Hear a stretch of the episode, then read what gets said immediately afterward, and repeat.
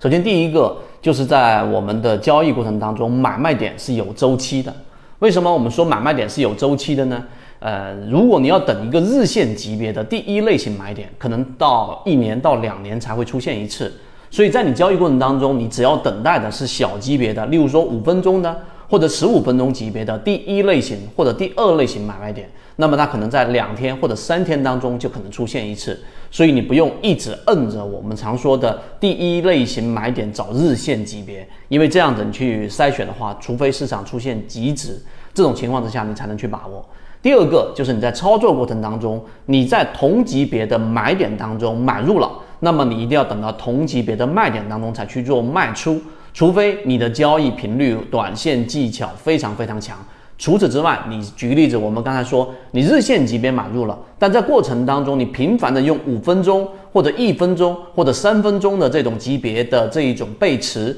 或者类型的卖点，你去操作，实际上你在为券商打工。所以第二点，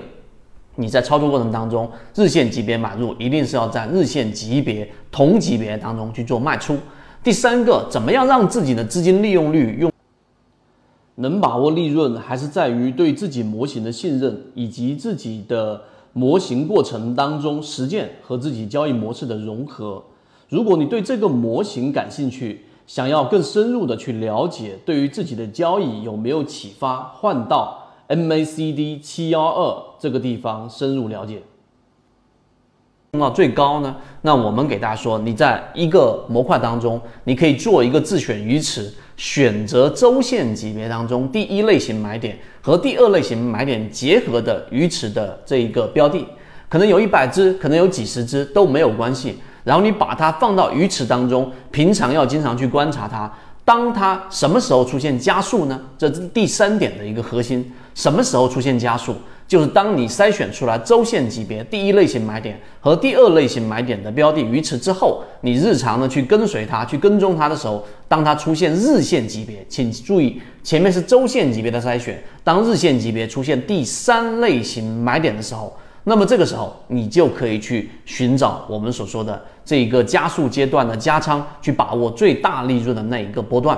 这是我们给大家讲的第三点。再往下一点呢，就是你要去筛选的卖点。当一个标的形成了一个中枢的时候，形成一个趋势的时候，你注意在第二个和第三个中枢一旦形成上升趋势，第二、第三个中枢一旦形成的时候，随时找卖点。那么同样的方向啊，你反向去理解，当一个标的形成下跌趋势，缠论当中说的下跌盘整、下跌盘整，那么这里面形成第二个和第三个中枢的时候，你就随时随时要考虑找买点了，因为这个时候当它下探失败，那在次级别上发生一个背驰，那么这个位置上你就可以去做一个我们所说的这个第一类型的买点，或者是去做你的底仓。